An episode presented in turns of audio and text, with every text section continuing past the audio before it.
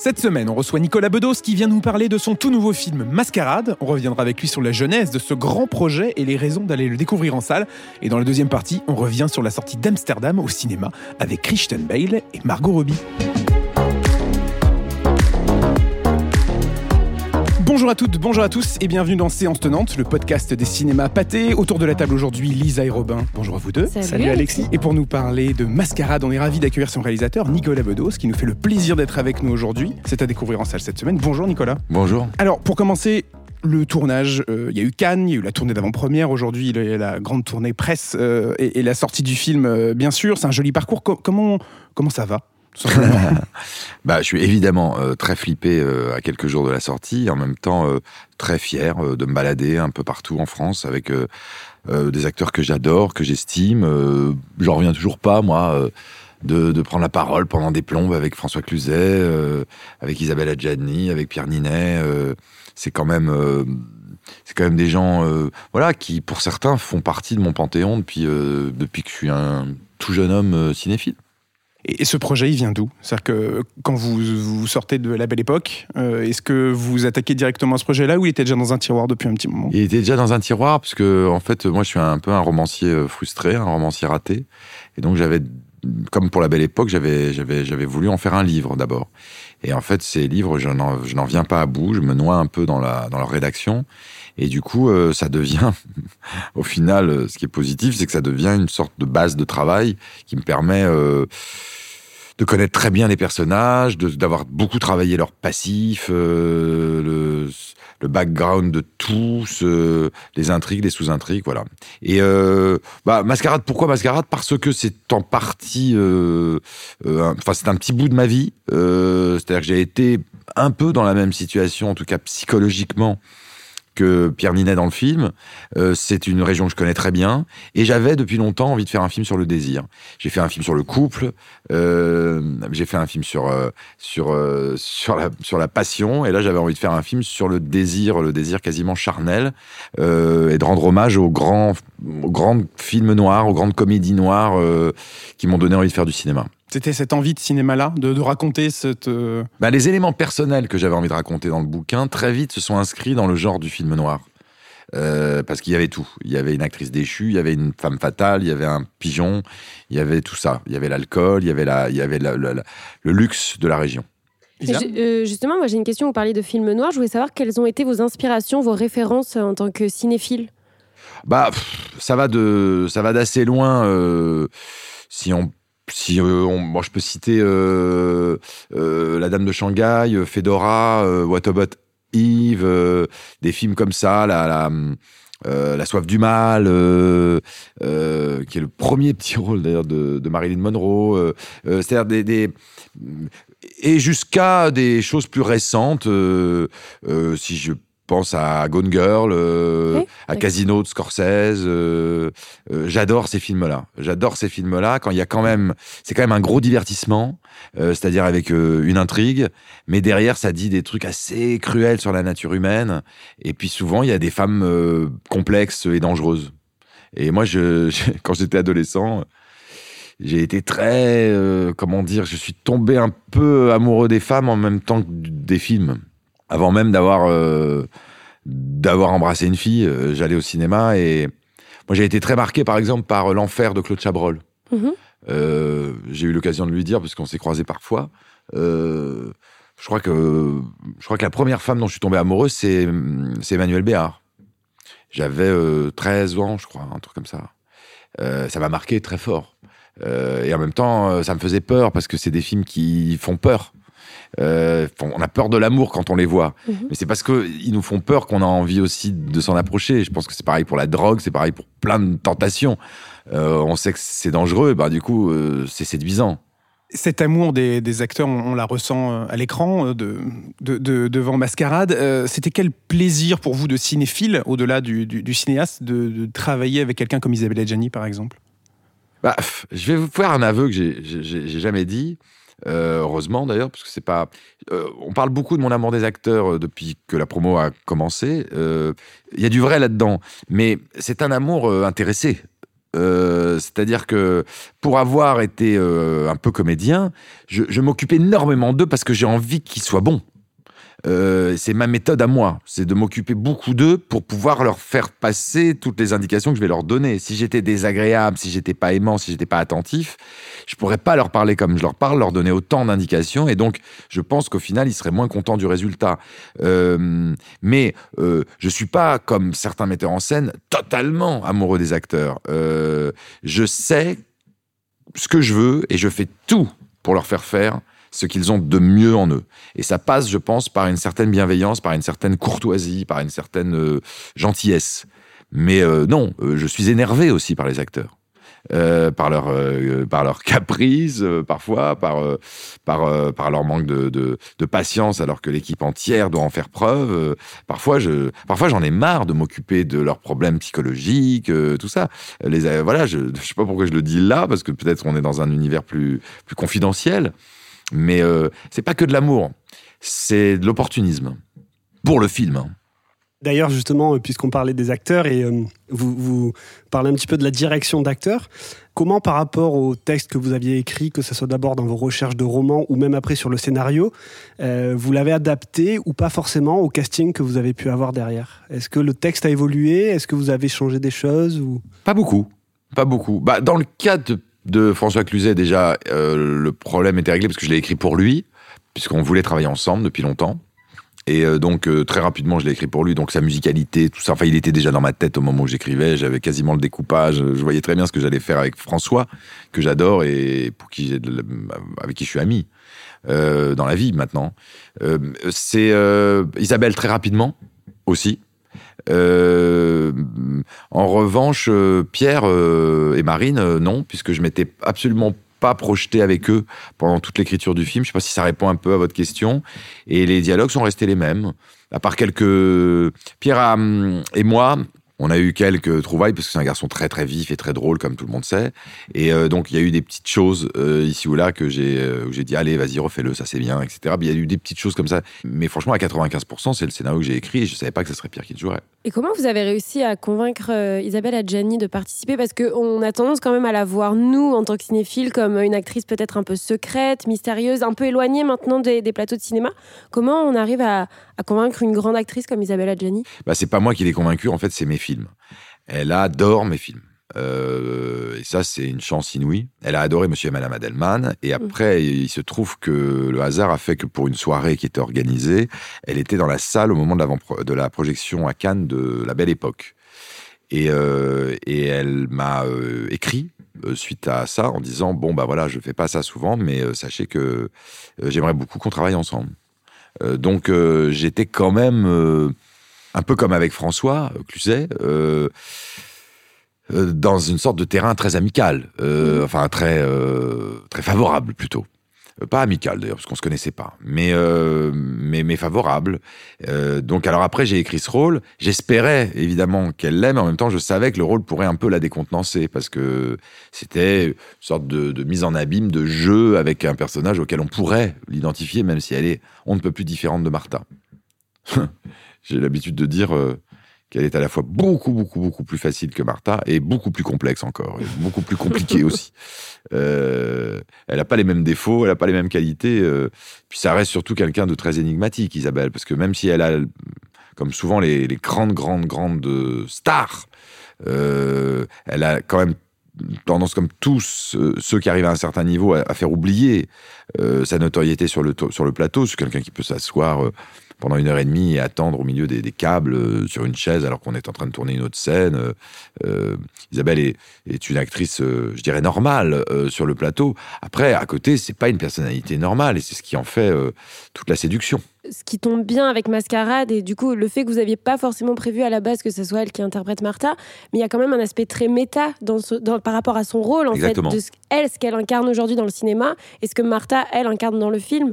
Mais de toute façon, il y a quelque chose d'un peu méta dans, dans, mon, dans ma façon de, de- d'écrire aussi, puisque euh, pff, euh, Adelman, c'est des bouts de moi, de mon oncle, de mes parents. euh, euh, Il y a plein de, mon ex. J'ai fait jouer à Doria, qui était ma fiancée, des choses que j'avais vécues avec. donc déjà, moi j'adore la belle époque. N'en parlons pas. Moi, de toute façon, je fais déjà un peu du méta avec ma vie parce que j'aime bien Philippe Roth, j'aime bien cette littérature là. j'aime bien la littérature qui J'aime bien l'autofiction, mais attention, l'autofiction, c'est pas les récits autobiographiques. C'est- je parle de, ceux qui prennent des bouts de vrai pour pouvoir tout d'un coup faire une fiction autour. Donc déjà, il y a cet aspect-là. Alors, si en plus j'ai la possibilité euh, d'ajouter à ça dans Mascarade euh, une actrice euh, légendaire euh, et que le public se dise attention, bah, je trouve que c'est une sorte de curiosité un peu, qu'elle soit saine ou malsaine d'ailleurs, ça fait partie, je crois, du plaisir qu'on a à regarder Mascarade.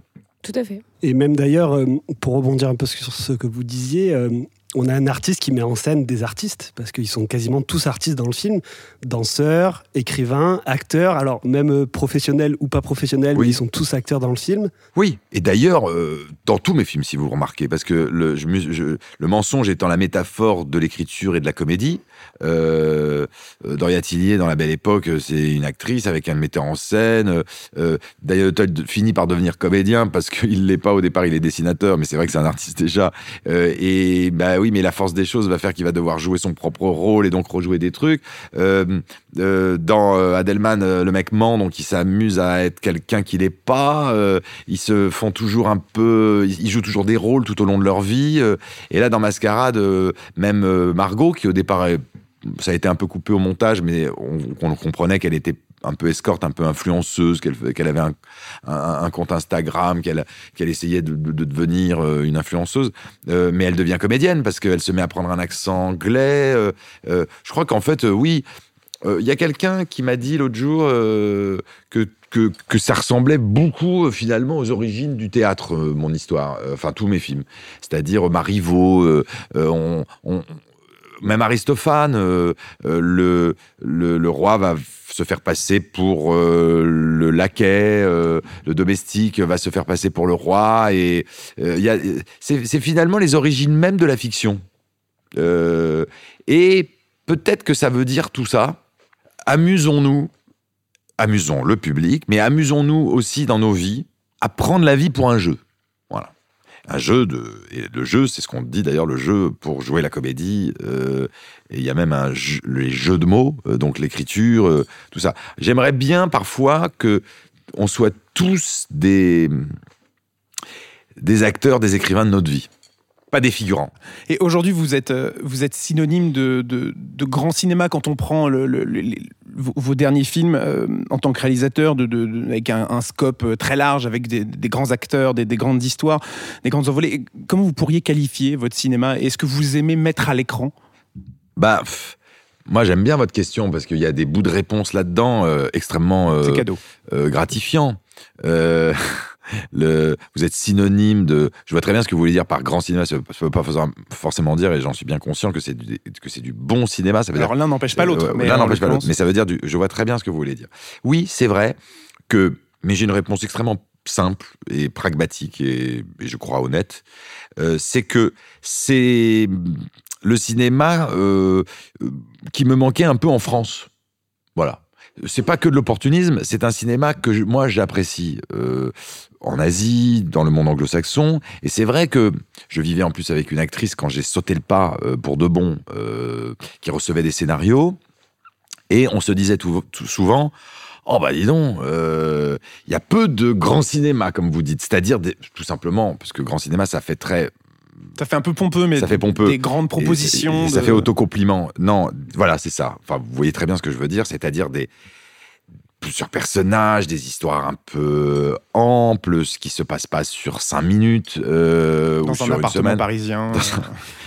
Parce qu'en France, en fait, ce registre-là, il faut pas se, se- se- se méprendre, ce registre de la représentation de la réalité sociale, etc., est extrêmement bien défendu euh, par euh, des gens que je connais. Euh, de Vinocourt à Zlotowski, en passant par Audiard, etc. Euh, je veux dire, le cinéma du réel, le cinéma d'auteur, pur, il est très très très bien défendu. On le voit à chaque cérémonie euh, des Césars. C'est un cinéma qui est majoritaire euh, en France. Si on parle pas des comédies populaires, familiales, euh, qui sont des, je dirais, des produits commerciaux. Donc dans le cinéma d'auteur, en revanche, il y a une place qu'il y a peu. C'est celle que, que j'ai prise un peu, avec plus ou moins de réussite. Tout à l'heure, Robin euh, parlait euh, du lien dans votre filmographie. Moi, je voulais savoir pourquoi les relations amoureuses, ça vous plaisait autant de les aborder et de les aborder de manière différente? Parce que j'ai l'impression que c'est un fil conducteur à travers vos, films. Parce que pendant la grande majorité de ma vie, euh, j'ai fait que ça, de mon temps libre. je ne me fais que euh, m'interroger sur euh, qui m'aime, qui j'aime, euh, quelle serait la femme de ma vie, avec qui j'ai envie d'avoir des enfants, est-ce que ça va durer, est-ce que mes parents s'aiment, est-ce que, est-ce que mon copain a raison d'être avec elle, est-ce que ma copine a raison d'être avec sa copine. J'ai passé mon temps à parler de ça dès l'adolescence. je me suis beaucoup, beaucoup demandé si ma mère aimait mon père. Vraiment. Je me suis énormément identifié à- aux autres, euh, à mes aînés. Et donc, euh, bah, de, de mes petites intégrations de bourgeois, euh, qui finalement sont assez universelles quand même, bah, euh, je parle de ce que je connais. Euh, et je pense que mes- les films ressemblent un, un peu à ce qu'on est. Et moi, je suis pas quelqu'un, je suis pas un spécialiste euh, des conflits euh, armés euh, euh, au début du XXe siècle. Les premières histoires qu'on a écrites et qu'on a racontées étaient des histoires d'amour. Euh, après, ça veut pas dire que je vais faire ça toute ma vie. Ouais. Euh, ça veut dire que ça m'intéresse encore. Mais Mascarade, ça parle pas que de ça. hein. Non, justement, c'était l'objet de ma deuxième question. Parce que. non, non, mais justement, Tout parce était que. ça parle d'argent. C'est tout un. Oui, voilà, en fait, il y a... mais il y a une autre envergure en fait à Mascarade, contrairement à... au précédent film, je trouve. C'est à la fois donc un film d'arnaque avec de l'argent, Ouais. les mensonges, tout ce que ça implique. Il y a un film de procès aussi dedans. Ouais. Donc, euh, oui, co- déjà, euh, comment vous le définiriez, sachant qu'il y a plusieurs styles euh, dans le film? Et euh, comment, on, comment, en tant que cinéaste, on arrive à gérer un aussi gros challenge, ou du moins un film avec cette envergure-là, qu'avaient pas les deux autres, peut-être? Oh, qui, était, si. qui était plus intimiste, du moins. En tout cas, à l'époque des deux autres, c'était déjà n'importe quoi pour mes proches euh, de se lancer là-dedans. Premier film avec des trucs de prothèses de vieillissement, de Mm. machin, etc. C'était déjà pour l'époque, autant dans, dans mon milieu de mes proches, comme vous, vous avez dans votre euh, entourage. Déjà, j'avais mes potes qui me disaient non mais t'es pas malade. Euh, sur la belle époque, rebelote, euh, avec ce casting-là, putain, machin. Et puis alors, est-ce qu'on va y croire cette histoire du mec qui va dans des studios pour pouvoir rejouer son passé et tout ça? Enfin, déjà, on se disait mais tu t'es pris pour euh, qui Pour euh, pour euh, pour Scorsese C'est quoi ton délire là Pour Spielberg? Et, et donc là, oui, donc en fait, je continue à me faire peur. Euh, en fait, euh, j'ai toujours pensé qu'il fallait une certaine inconscience, ça c'est sûr. Pour, euh, je pense aussi que c'est chiant de faire un film. Non, mais je pense que tous les réalisatrices et les réalisateurs honnêtes vous diront qu'il y a des moments très fastidieux dans ce métier. Euh, ou à part ceux qui sont en promo et qui veulent, euh, voilà. Mais euh, ou alors peut-être euh, il y a des exceptions, mais mais mais mais, mais globalement, je veux dire, moi je rencontre beaucoup beaucoup de de, de, de réalisateurs, de réalisatrices euh, qui me concèdent euh, soit adorer le tournage, soit le détester, soit euh, détester la prépa, soit enfin avoir un problème parfois avec les acteurs. euh, euh, enfin, il y a toujours des parties de la. la- la- C'est long. Et euh, c'est très très long. Euh, et d'ailleurs, euh, il manquerait plus que ce soit facile avec toute la gratification qu'on a quand un film fonctionne, ce qui est très rare. Mais il manquerait plus que ça soit une promenade de santé. Mais comme c'est long, moi je trouve que la part de risque, la part d'ambition du projet, la part aussi d'incertitude que j'avais sur Mascarade, c'est-à-dire qu'est-ce que je dis exactement, quel est le genre du film, est-ce que ça, est-ce que ça va être harmonieux, je sais toujours pas aujourd'hui. La multiplicité des genres, ça fait partie des choses qui me tiennent un peu en haleine et qui me permettent de m'intéresser moi-même à mon projet pendant trois ans et de le, et de le voir 4000 fois.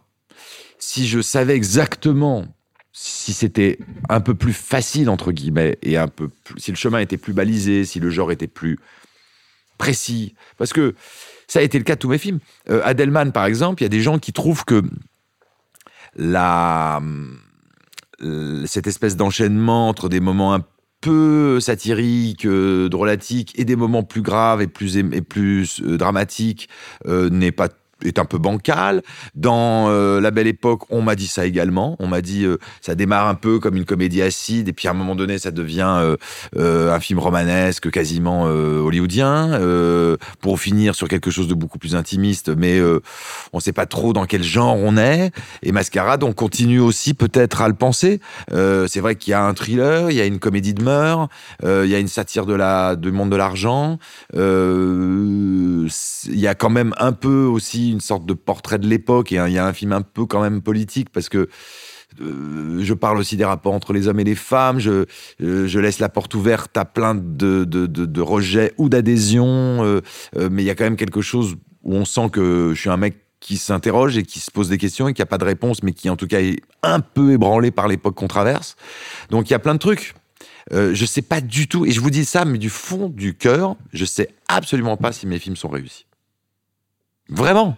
Ça, c'est au spectateur peut-être d'en décider. Exactement. Aussi. Mais c'est bien de poser et ce si genre de questions. j'ai raison de, de, de, de, pratiquer cette. Euh, par rapport à votre question, est-ce que j'ai raison de, mêler les genres? Je sais toujours pas. Et est-ce que avant euh, d'endosser la, casquette de réalisateur pour la première fois, euh, parce que là vous dites que vous avez vu le film 4000 fois, alors j'imagine que c'est un abus de langage. Oui, c'est un abus de langage, mais, euh, non, c'était, c'était, j'avais entendu à la télé Lisa de Zuelos qui avait compté elle. Ah oui. Et, et, qui avait dit un truc qui à mon avis, voilà, nous concerne tous parce que entre entre le montage, enfin surtout quand on est un peu exigeant hein, quand même, mais entre le montage, le mixage, l'étalonnage euh, oui, on doit avoir un film euh, pas loin de mille fois. Mais vous étiez prêt à cet exercice-là quand vous avez endossé la casquette de réalisateur la première fois? À vivre cette expérience-là de réalisateur? Non. Honnêtement, non. Honnêtement, je ne savais pas autour parfois des micros, effets spéciaux, des machins. Je ne savais pas que j'allais regarder. Alors c'est pas le film qu'on regarde mille fois, c'est des séquences, c'est des bouts. Je ne savais pas que qu'on irait jusqu'à parfois l'écœurement, parce que c'est bien ce dont il s'agit. C'est qu'il y a un moment, c'est souvent d'ailleurs au moment du mixage, où je, où, souvent parfois je pique d'ailleurs une colère contre pas eux parce que c'est mes amis, mais où je dis s'il vous plaît, merde, j'en ai marre en fait, je peux plus le voir, et où je commence à demander à mon équipe de post prod euh, d'essayer au maximum de m'épargner de revoir une scène parce que ça devient une souffrance. Euh, même, euh, même, même des scènes que j'ai adoré voir au début. C'est ce qui fait que des fois on rajoute des coupes. Entre le, passage à Cannes et le film terminé qui sort en salle cette semaine, il y a eu des coupes. Oui, euh, grosse coupe. C'était un, désir de votre part de retourner sur le banc de montage pour euh, ajuster le film une nouvelle fois avant sa sortie en salle? Non, c'est que pour le coup, justement, j'ai eu la chance euh, que d'habitude j'ai, mais je suis pas, je suis pas, je suis pas au festival de Cannes quand j'ai eu la chance d'avoir quelques semaines de recul avant de le revoir parce que j'étais parti sur la prépa d'Alphonse, la série que je fais. Et, et je pensais avoir achevé euh, Mascarade, mais en fait, je n'avais pas pris ce temps que j'ai eu sur mes précédents films, à part sur OSS. Euh, euh, D'habitude, j'ai toujours un mois et demi, deux mois, où je peux faire une projection, le voir avec d'autres gens, le juger à travers leur regard, parce que c'est très important de voir le film avec d'autres gens, et notamment des gens qu'on estime ou qu'on craint. Un public neuf aussi, Un public neuf, un public euh, exigeant. Euh, ça peut être d'ailleurs des amis, un public exigeant, hein, ça peut être des gens qu'on connaît. Et, euh, et, à Cannes, en fait, le film a été magnifiquement accueilli, mais moi, j'ai vu des complaisances, des longueurs, des trucs qui allaient pas du tout. Et donc, euh, j'ai passé, il y a beau avoir une standing ovation de 13 minutes, on m'a dit, j'ai passé, pas sur les 13 minutes, j'ai passé au moins 7 minutes à, à, intérieurement avoir honte et à me dire, putain, il faut couper ça, ça, ça. Les musiques n'étaient pas terminées en plus. C'est la première fois que je vais à Cannes avec un film dont le mixage n'est pas fait. Hein. donc, il y avait quand même des trucs à faire. Et, euh, et oui, j'ai trouvé que le début était, il est peut-être toujours trop d'ailleurs, mais le début était trop dense, euh, que je que qu'on perdait en enjeu, que mais à, côté de ça, j'ai même allongé des choses aussi, parce que j'ai trouvé qu'il y avait des moments où on passait à côté d'un regard, d'un petit temps très léger, mais parfois ça, se joue à quelques images. Euh, hmm, et alors peut-être une toute petite dernière question technique. Euh, dans cette euh, nouvelle euh, voie qui a été la vôtre de, réalisateur, quelle est la partie que vous préférez dans l'élaboration d'un film? Parce qu'on parle de trois ans pour un, long métrage de, l'écriture jusqu'à sa sortie. est-ce qu'il y a une étape que, vous, que vous préférez? Parce que certains réalisateurs vont vous dire c'est la, c'est la pré-prod, c'est le tournage, c'est le montage. C'est souvent d'ailleurs, en tout cas moi, les, bizarrement, les, metteurs en scène qui sont mes idoles, ils répètent souvent la même chose que moi. c'est-à-dire l'écriture, le montage euh, et la présentation finale au public. euh, qui peut être euh, assez euh, narcissifiante, euh, vertigineuse, ça peut faire chaud. Euh, euh, mais euh, euh, c'est terrible à dire, mais, mais, mais je ne suis pas, euh, je ne suis pas heureux sur un plateau. Je fais à fond mon boulot. Parce que j'ai pas le choix. euh, parce que si tu vas Faut pas bien sur- tourner si les fais- images, quoi. Faut bien, faut bien, faut bien euh, essayer de bien tourner les images euh, pour pouvoir aller au montage avec quelque chose de satisfaisant. Si on travaille pas à fond sur le plateau, on va pas être heureux au montage. Donc en fait sur le sur le plateau, je j'essaye d'honorer le travail d'écriture et j'essaye euh, tout simplement de préparer le travail de montage. Robin Et puisque justement vous parliez du, du tournage, euh, on peut parler aussi du lieu, qui est quand même assez important dans le film et qui est presque un personnage à part entière. Euh, Par exemple, pardon, parce que bon, je, excusez-moi, je vais revenir parce que vous me parlez du lieu, mais voilà, typiquement, euh, pour des raisons d'ailleurs techniques, on se réveille trop tôt, on se couche trop tard. Mhm. C'est-à-dire que la Côte d'Azur, on me dit ah ça devait être génial, ça je supporte pas. Surtout les, en plus même du jardin, qui sont des gens qui connaissent le, le principe même d'un tournage. Qui ont déjà tourné dans quelques Que- films. dans- oui. Et ben, et et t'as dû t'éclater, euh, t'as tourné sur un, dans un endroit que t'adores. Non, parce que j'ai jamais aussi peu profité de cet endroit euh, qu'en tournant, puisque on est totalement euh, occupé par, euh, par, par, euh, par la scène. Alors évidemment qu'elle se situe, et qu'il y a un fond, je vois la mer au bout, mais en fait la mer, je la regarde à peine. En fait, je suis, je suis sur, la, sur, la, sur, la, sur les acteurs, sur les actrices, sur la technique. Quant à l'endroit, la région, j'ai jamais aussi peu bu de verre en terrasse à Nice que pendant que je tournais euh, Mascarade. J'ai jamais aussi peu euh, fait de bateau, j'ai jamais aussi peu nagé, j'ai jamais, euh, jamais aussi, je me suis jamais aussi peu baladé dans la sur la co- sur les sur les corniches de Aise, jamais. Euh, non, j'ai fait que tourner. Et vous avez donc face à vous deux représentants du sud de la France, un plus proche de l'action du film, Robin, Mais oui, justement, on en parlait un petit peu tout à l'heure. Vous êtes éloigné de Paris, du coup, pour l'action de ce film. Est-ce que c'était une volonté aussi euh, thématique du film? Parce qu'on a l'impression que les décors euh, se mélangent un peu avec euh, le, fond du film, avec son propos, justement. Exactement, exactement. Ça s'est bien organisé. C'est pour ça euh, qu'à un moment donné, on choisit de raconter cette histoire parce qu'on se dit tiens, là, il y a un truc qui est cohérent, qui, qui, fait sens, comme on dit aujourd'hui. Euh, c'est que d'un, je savais de quoi je parlais parce que j'ai beaucoup euh, traîné dans cette région. à l'époque où j'étais pas beaucoup plus avancé qu'Adrien, et dans ce genre de maison d'ailleurs. Deuxièmement, bah, pour l'intrigue, euh, ça marchait bien puisque euh, c'est quand même deux arnaqueurs euh, et deux plus ou moins escortes qui cherchent du pognon. Bah, il y en a beaucoup là-bas, donc ça me paraît très cohérent. Si j'avais si j'avais été américain, je pense que je les aurais envoyés, je sais pas moi, à Las Vegas ou dans les New Hampton ou ou dans les Keys, bref, ou à Palm Spring.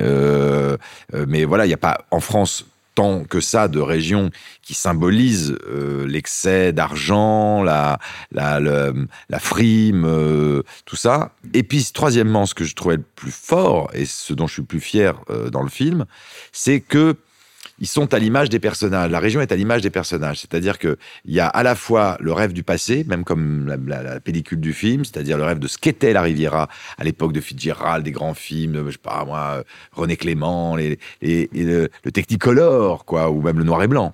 Euh, Somerset Maugham, euh, on imagine, je sais pas, euh, euh, Boris Vian et Sagan euh, arrivant en décapotable pour découvrir Saint-Tropez et tout ça. Et il y a en même temps, comme les personnages qui sont un peu cassés par la vie, hum, abîmés, il y a aussi cette côte d'Azur euh, qui s'est construite beaucoup, qui s'est enlaidie. Euh, et donc euh, voilà, il, ressemble un petit peu à l'état d'esprit des personnages, que ce soit celui d'Isabelle Adjani, euh, qui se fait croire encore à la beauté de cette maison, à sa gloire passée, et en même temps, juste derrière, il y a une grue. Parce qu'elle elle est plus de son temps. Et est-ce que vous les aimez, vos personnages? Parce que du coup, euh, quel regard vous portez en tant que spectateur euh, plutôt sur, sur ces personnages-là? Est-ce que vous avez de l'affection pour eux? Ou est-ce qu'au contraire, vous avez tendance à les, à les détester par rapport à ce qu'ils représentent dans le film, en fait? Ah non, non, moi je déteste pas du tout mes personnages. Ah non, pas du tout. Euh, aucun personnage. Puisqu'ils sont tous inspirés de, de- de modèles réels et je ne sais pas écrire contre mes personnages.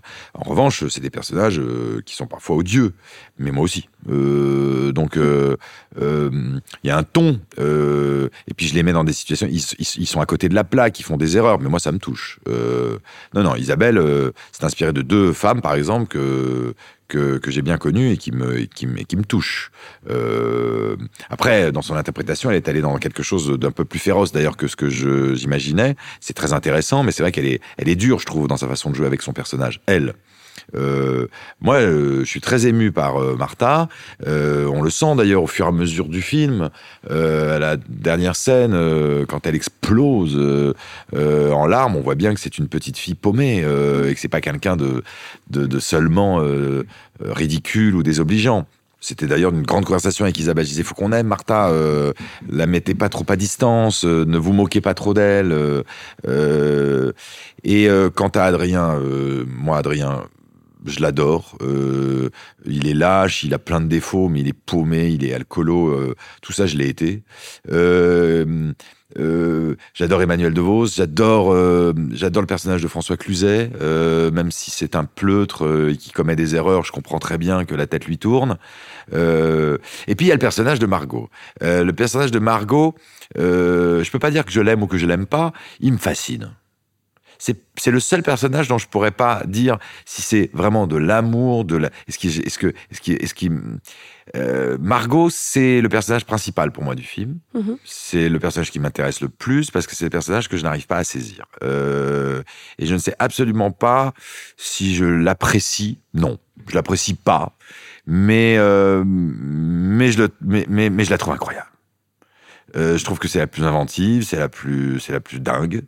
Euh, c'est la plus, euh, c'est celle qui m'excite le plus évidemment, euh, en tant qu'homme, mais en tant que cinéaste aussi, euh, en tant qu'auteur. C'est elle avec elle que je me suis dit oh là là, mon Dieu, qu'est-ce que j'aimerais la croiser, mais oh merde, qu'est-ce que j'aimerais pas la croiser. Oh mais si, j'aimerais la, oh non, je veux pas.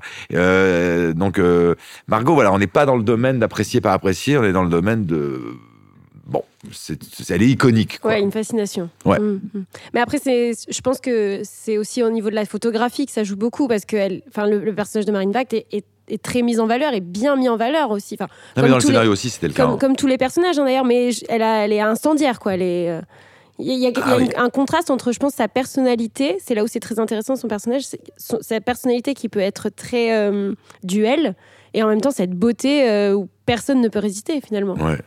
Je trouve ça très intéressant sur euh, Ça, c'est Marine aussi. Ça, c'est Marine. Oui. euh, Marine, bon. euh, Mais moi, je voulais pas du tout de Marine. hein. Je l'ai dit hier à la télé devant elle, elle riait, il n'y a aucun problème. moi, je voulais pas de Marine Vac. Marine Vac, pour moi, c'était une très très jolie mannequin, euh, un tout petit peu ennuyeuse, pardon. Hein. Euh, donc, j'étais pas du tout. euh, je l'avais trouvé géniale dans Jeune et Jolie, mais elle était toute jeune. Mais si vous voulez, moi, je Mais rien à voir avec le personnage euh, Non. tient aujourd'hui. non, et moi, quand on m'a dit, bah, faut quand même que tu vois Marine Vaille, je fais, ah oui, oui, genre, bah, elle est belle à mourir, évidemment, elle est dingue, mais, euh, mais, mais, mais je voyais pas, parce que Margot, dans le scénario, moi, j'imaginais des Margot Robbie, des, des, des, des, des Sharon Stone, des, des espèces de, de, de femmes comme ça qui arrivent dans une pièce, et qui foutent la merde, euh, et qui, il y avait quelque chose de beaucoup moins, euh, euh, réservé, euh, sombre, et Marine, a fait des essais que j'ai vus, parce que moi je suis jamais aux essais de mes films, j'aime pas ça. Euh, j'ai toujours l'impression de mettre tout le monde mal à l'aise, les gens sont mal à l'aise, je suis mal à l'aise, enfin j'aime pas. Et euh, donc je regarde toujours ça sur mon, sur mon iPad euh, le soir ou le lendemain, quand on m'envoie. Et j'étais en train d'enterrer mon père, je me souviens toujours en, à- en Corse, à Lumio. Et, euh, et comme je suis assez bon élève, j'ai quand même regardé les montages euh, le soir. Euh, J'étais d'ailleurs avec mon ex, Doria Tillier. Ça vous intéresse, toutes ces anecdotes? Et, et, et, et Marine est apparue. Et j'ai dit, c'est pas, c'est pas vraiment le personnage que j'ai écrit. Parce qu'elle était plus du sud, des blondes à la fois. Je sais pas comment expliquer. Mais, euh, mais elle écrase tout. Elle écrase tout. Elle écrase tout parce que de cette timidité, de cette, euh, de cette, de cette ce côté un peu sombre qu'elle a en elle, hein, Marine, mais elle était hypnotisante. Et je me suis dit, je sais pas qui je vais prendre pour Adrien, mais le mec il tombe tout de suite. Parce que moi je m'identifie en fait au, à tous les personnages. Et donc je suis, euh, je regarde Ninet aussi avec désir un moment parce que je veux que. Et moi je voulais une Margot qui les rende dingues. Bah, Justement, puisque vous parliez de Pierre Ninet, euh, petite question très simple, mais ce rapport à la danse, il y a un moment dans le film que je trouve assez euh, merveilleux à voir. sur le sable quand on voit Pierre Ninet danser. c'est une petite scène assez courte, mais qui est très intense. cette idée de faire de lui un ancien danseur, d'où est-ce que ça vient? Est-ce qu'il y a quelque chose de... Alors je vais vous dire la vérité, ça s'est fait en plusieurs temps. J'ai écrit une première version, c'était juste un, un, menteur, un, désœuvré. Et le mec n'avait pas, c'est comme dans le roman, il n'avait pas de passé véritable. Euh, il avait un passé, si, je décrivais tout son, les études qu'il avait foirées, le fait qu'il était un peu, un peu beau gosse, qu'il avait essayé un peu d'écrire un bouquin à un moment et tout ça, mais bon. Mais, et puis après avoir écrit la première euh, version du scénario, j'ai trouvé que je voulais quand même lui donner, lui conférer une émotion à ce personnage. Je trouvais que le public allait un peu le rejeter s'il avait jamais rien foutu, s'il n'y avait pas une explication à cette faille. Euh, dans le bouquin, on comprenait le rapport beaucoup plus à l'alcool et à la drogue. Euh, avec Pierre dans le scénario, je me suis dit oh, j'ai un peu moins envie d'aller vers ça. J'avais pas forcément envie de, de, le filmer en train de prendre des drogues chimiques, des trucs. Je trouvais ça compliqué à développer. Dans le roman, j'avais beaucoup développé ça. Qui lui en avait fait prendre la première fois, puis l'enchaînement, les soirées, les trucs, il découvrait Saint-Tropez, il rencontrait Julia, euh, etc. C'était vachement à développer et ça passait. Dans un film, à un moment donné, le spectateur, pour moi en tout cas, le public a besoin quand même de quelques éléments de, d'empathie. Je sais pas si on a de l'empathie devant Mascarade, mais en tout cas de, de, connexion. Et alors après, je me suis dit, alors il faut que on comprenne pourquoi il en est arrivé là, sinon c'est un connard. Donc comment il en est arrivé là? Donc je me suis dit, il faudrait qu'il ait une carrière brisée, quelque chose, ou une mère qui le machin, ou un truc, enfin, je sais pas, ou des parents qui sont morts, euh, je sais pas, qu'est-ce qui fait qu'on est dans cet état léthargique euh, de oisiveté, tu vois? À un moment donné, j'ai pensé à joueur de tennis. Et puis, euh, je me suis rappelé qu'il y avait un film que j'adore de, de, Wes Anderson, où il y avait déjà un personnage dans la famille Tannenbaum, qui était un joueur de tennis raté, et, euh, et puis qu'il y avait aussi euh, Match Point, euh, un peu dans ce truc-là. Pourtant, je trouvais ça pas mal, la carrière brisée d'un joueur de tennis, parce qu'il s'est, je sais pas, explosé de genoux. Et alors, déjà, j'avais l'idée de l'accident de moto, parce que j'aimais bien la moto. Il, avait, il conduisait déjà une moto pour se barrer le plus, plus, plus vite possible de chez Martha. Et puis, ma mère est danseuse, et puis d'un coup, j'ai pensé à la danse, et là, j'étais ravi. Parce que j'ai tout de suite imaginé cette scène, que je pensais plus longue, pour être honnête. Euh, mais voilà, elle est comme elle est, elle me plaît. Et Pierre a adoré le faire et il a très bien fait. Et je me suis dit, tiens, le moment où il va tomber amoureux, le seul moyen qu'il a de lui dire, parce qu'elle écoute rien, parce qu'elle n'écoute plus le blablatage des, hommes, Margot, bah ça va être avec son corps. Et je me dis, ça sera peut-être ridicule. Et pour la petite histoire, j'avais fait des plans de coupe sur des jeunes gens qui étaient normalement sur la plage et, euh, qui devaient jouer des jeunes gens qui se moquent de Pierre, parce que je voulais qu'il soit à la lisière du ridicule et du super. Enfin, de l'émouvant, quoi. Et euh, c'était pas mal le premier montage avec les jeunes qui se marrent. Et c'est ma monteuse, que j'aime beaucoup, qui a monté tous mes films, qui m'a dit En fait, ça marche très bien. Et si on, et si on se moquait pas de lui? Et si on osait le premier degré? Et donc, plus personne se moque de lui. Et ça marche totalement. Il est d'une grâce assez incroyable. Quoi. Et surtout qu'il n'y a pas que cette scène d'ailleurs où il danse dans le film. Il n'y a pas que la scène de la plage. Il y a eu beaucoup de temps de préparation et on le voit dans quand il est dans le manoir de. Tout à fait. Et une en dernière... fait, il danse et parce que moi, je danse quand je suis heureux ou amoureux. Ridiculement. Et une dernière question, vous livrez le, film aux spectateurs euh, là cette semaine. Euh, on parlait juste avant d'enregistrer du, fait qu'il y a énormément de contenu en ce moment euh, de partout, que ce soit télévision, cinéma, livres, théâtre et j'en passe. Qu'est-ce que vous avez envie de laisser à ce public qui sortira de la salle une fois avoir vu Mascarade? Qu'est-ce que vous avez envie de lui donner à ce public, à ces spectateurs qui découvriront le film au cinéma? J'en sais rien. ben, moi, je vous dis, c'est pour moi, quand même, si je devais résumer le film, c'est un film sur le désir et sur l'intensité de la vie. Ben, moi, ce que je voudrais, c'est qu'ils se sentent un peu plus vivants et que, les adolescents euh, soient émus, qu'ils aillent peut-être même, euh, je sais pas moi, euh, s'interroger sur la nature humaine. Est-ce que les femmes sont toutes des, des, trompeuses? Ou est-ce que c'est la chose la plus belle du monde? J'aimerais que les J'aimerais que les femmes soient amoureuses de Pierre Ninet. j'aimerais que voilà, j'aimerais que J'aimerais tout ça, euh, tout ce que, toutes les questions que pose le film. Euh, après, voilà, parfois je me dis, ah, tu leur as quand même fait une proposition de cinéma, euh, tu l'as tourné en pellicule, tu leur as donné. On essaye, en fait, on essaye de tout faire pour les, les encourager à bouger leur cul en salle. mais on comprend en même temps qu'ils aient du mal à le faire et peut-être qu'ils s'en foutent du film en pellicule euh, et que euh, et que c'est pas ça qui les déplace. Euh, moi, ce qui me fait peur en ce moment, je vois bien le succès, par exemple, euh, qui me réjouit de novembre, de Simone et tout ça. Ça serait que la salle soit tout d'un coup le lieu essentiellement du cinéma dit nécessaire. Euh, C'est-à-dire, on va, euh, même si c'est des très bons films hein, dont je parle, mais on va apprendre quelque chose, euh, on va, on va commémorer quelque chose, et que le, et que le, cinéma de l'intimité, du plaisir, de la, de la, de voilà, de la, de la gratuité entre guillemets, soit réservé à notre chez soi, et qu'on ait plus ce plaisir commun.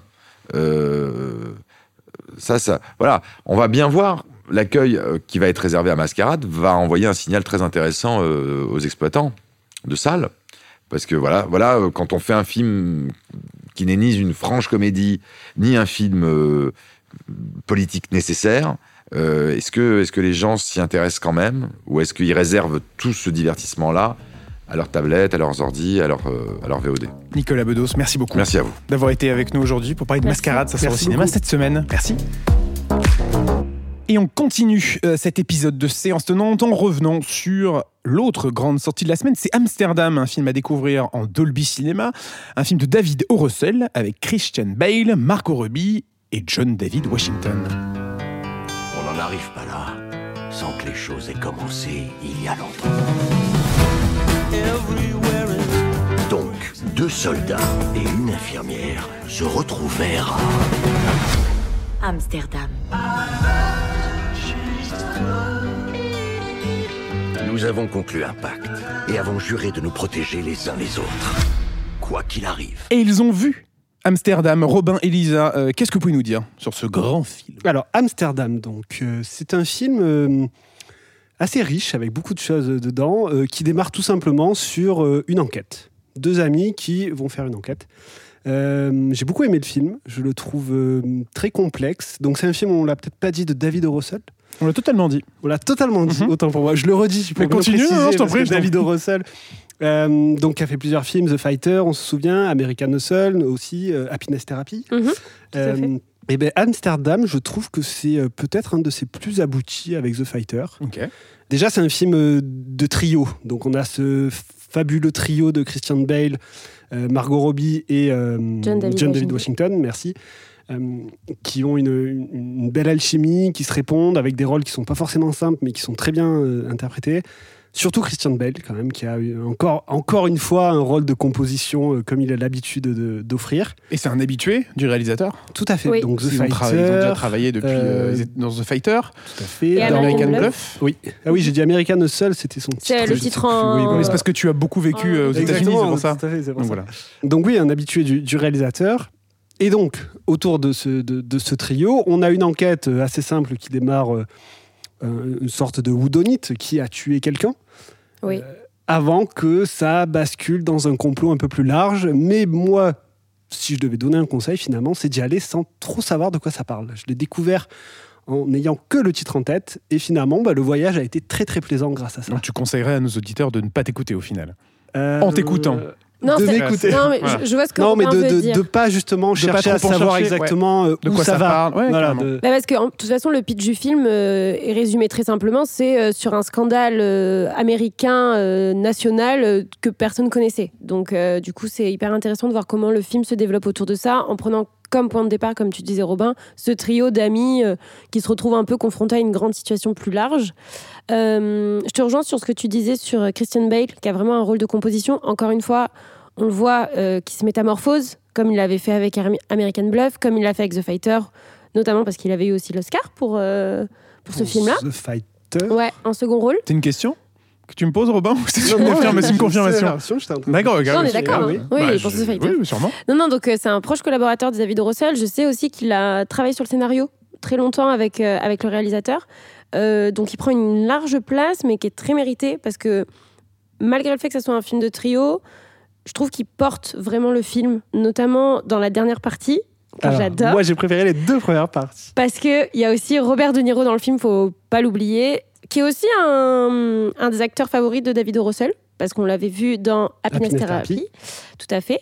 Et. euh, et non, non, la, la- la dernière partie, le dénouement, en quelque sorte, où en fait euh, on comprend véritablement ce qu'on vient de voir depuis euh, une heure et demie, deux heures, euh, se met réellement en place. Et en fait, c'est là où c'est bluffant. Et je pense que c'est là où on est vraiment emporté par, par, par les personnages, en fait. Et tu ne dis pas ça exclusivement parce que tu es une amie proche de Christian Bale. Euh, non, mais peut-être que mon jugement est altéré, effectivement, depuis qu'on sort ensemble. Donc. euh, Attention à ne pas lancer de fausses rumeurs, bien sûr. Ici, ce n'est ni le lieu Non. ni l'endroit. Non, mais tu l'avais eu en interview. Je l'avais eu en interview et, et non, très sympa, très intéressant. Je l'ai eu en interview avec euh, David Rossel justement. Et, euh, et en fait, ce qui m'avait vraiment frappé, c'est à quel point ces deux artistes qui aiment travailler ensemble et qui, qui se comprennent en fait finalement. Et du coup, tu sens vraiment que c'est un projet qu'ils ont vraiment porté et qu'ils sont fiers de le porter en fait. Une interview à retrouver sur notre chaîne YouTube, bien Tout sûr. fait, tout à fait. interdit. Mais euh, non, et je, je dirais juste ça pour après, je laisse la parole à Robin. Euh, euh, Enfin, si tu as envie de dire quelque chose, Bien évidemment. sûr, toujours. Je trouve que Amsterdam, tu disais que c'est un de ses films les plus aboutis. Je trouve qu'il est différent, euh, notamment dans sa manière de traiter euh, peut-être euh, un fait historique, des choses comme ça. Mais en même temps, je trouve qu'il y a une, une assez gro- grosse logique dans sa filmographie. C'est que, bah, encore une fois, c'est inspiré d'événements de, de, de la vie réelle, je veux dire, comme The Fighter. Euh, on se situe aussi dans, dans le passé, comme American Bluff. Tu vois, il y a quand même des choses qui font écho à ses précédents films. Et je trouve que, bah, et ça, effectivement, et c'est là où je te rejoins, il y a un aboutissement avec Amsterdam, tu vois. En fait, je trouve que hum, qu'Amsterdam, contrairement par exemple à American Bluff, qui était trop dans le un peu le, le- le théâtral à outrance, un petit peu avec des personnages très très hauts en couleur. Là, je trouve qu'il arrive vraiment à concilier euh, euh, ces thèmes un peu de prédilection sur des personnages atypiques, une certaine excentricité comme il y avait dans American Bluff. Euh, là, je trouve qu'il a vraiment un juste milieu par rapport à tout ça et ça sert le film. Et d'ailleurs, euh, par rapport à Amsterdam, il y a beaucoup de scènes, alors je vais pas du tout les dévoiler, mais hum, je trouve qu'il y a un aspect très théâtral. Il y, avait, il y a une sensation un peu de voir des, des comédiens qui se déguisent, qui, qui testent des costumes pour euh, plaire aux autres, qui jouent avec la lumière, avec la photographie, avec la danse. Ouais, Euh, mais je, pense que justement, c'est un parce côté vraiment, tu vois, cette mise en abîme un peu des décors aussi, qui Mhm, est très mhm. intéressante et, euh, et même assez belle en fait. Je trouve qu'il est assez touchant ce film. Ouais, je trouve que ça rejoint un peu cette vue sur le passé qu'on a et là encore plus je trouve que ça nous ça comment dire ça nous marque encore plus parce que c'est une époque entre, de l'entre-deux-guerres qui nous qu'on connaît pas forcément alors que par exemple American Hustle avait ce truc des années 70 qu'on a peut-être l'habitude plus de voir aujourd'hui dans dans d'autres créations donc ouais non je, je suis- je suis carrément d'accord Amsterdam, c'est un film de David Russell, donc avec le trio magique qu'on vient de mentionner, mais aussi Robert De Niro et, et d'autres Taylor acteurs. Swift. Anya Taylor-Joy aussi. Ah, Oh, Oh là là. Rami Malek oh là là. Elle- tu veux elle- un, un dernier peut-être euh, ah, euh, Oh, ah, alors peut-être. Euh, ah, c'est un mini-jeu. mince euh, qui a d'autres Je- j'arrive pas à dire son, son- Oui. euh, Attention Robin. euh, non, je l'ai pas. Mathieu?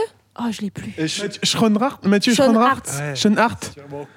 Aussi à l'affiche cette semaine, Une robe pour Mrs. Harris, un film avec Isabelle Huppert et Lucas Bravo, adapté d'un célèbre roman, et Close, le nouveau film de Lucas Dont, le réalisateur du film Girl qui avait remporté la caméra d'or à Cannes et qui, avec ce nouveau film Close, remporte le grand prix du jury au Festival de Cannes cette année.